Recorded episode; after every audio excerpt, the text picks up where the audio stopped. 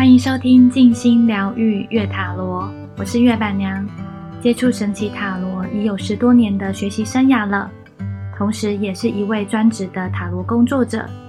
对我而言，塔罗不只是工具，同时也带着疗愈人心的力量。希望在这个频道中，能带给听众轻松且愉快的空中时光。老朋友、新朋友。你们今天过得好吗？我是月板娘，在这一集集数中呢，我想跟大家来聊聊一些比较有趣的故事。好了，毕竟我在塔罗专职的经验里面也不多不少，刚好满四年了，还是有一些有趣的事情可以跟大家来分享。我记得有一次是一个老朋友来咨询。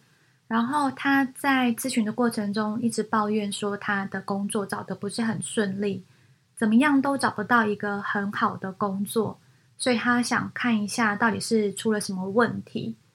我那时候读完塔罗，就跟他回答说：“可是塔罗牌说你根本就没有在找工作耶。”他就吓了一一跳，然后就回答说：“天哪，塔罗牌怎么会知道这件事？也太准了吧！”你们知道吗？我当下，我当下真的有一点哭笑不得。各位朋友啊，你们有没有觉得我的客人真的很可爱？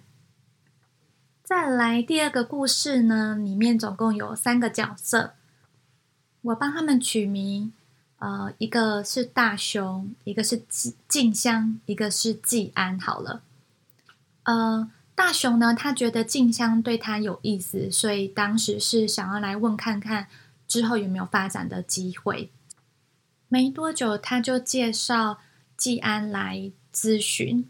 没想到他那时候也是想问看看静香是不是有喜欢他。我当下真的好想要拜见那一位静香小姐。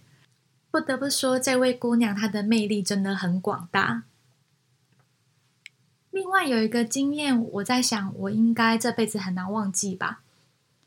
呃，有一位叫珍珠的呢，他就想问看看他刚发展的那一位对象的发展性好不好。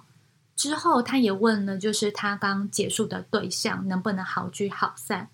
那刚结束的那一位，我们叫做奶茶好了。嗯，虽然说是奶茶他劈了腿，可是，在生活上多少都还是有需要交集的地方，所以他也想要了解看看。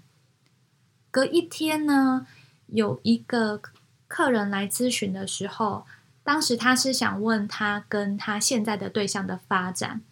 我当时看到名字的时候，我吓得蛮大一跳的，因为姓氏真的很特别，没有错，戏剧性的事情就这样发生了。这位客人他的对象就是奶茶，让我不得不惊讶，世界上竟有如此巧合之事。当然啦，后来那位客人就是想知道珍珠跟奶茶他们到底还没有藕断丝连。不过因为基于个人隐私的部分，所以我这部分是没办法回答的。也有过几个公众人物来咨询，然后在咨询的过程中，应该有二分之一的时间都填满了一句话，你们猜是什么？那就是。你知道我是公众人物吧？你知道我是公众人物吧？其 实我那时候很想说，真的，我就算不知道，我现在也真的知道了。呃，今天呢，我就想要提供几个，嗯，我个人觉得在我的塔罗生涯里面有一些比较有趣的记忆点的故事，分享给大家。当然还有很多啦，如果我还有想到一些。不错的故事，我会再继续分享。很开心，我的塔罗人生呢有大家的参与，才能让这个道路变得更有趣，也变得更温暖。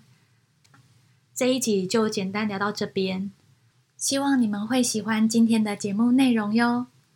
如果听众对于月板娘还有一些好奇的问题，也欢迎在 IG 私讯我，我会再找时间录制上来给大家听。我们下集见，拜拜！早安、午安、晚安，我们空中见。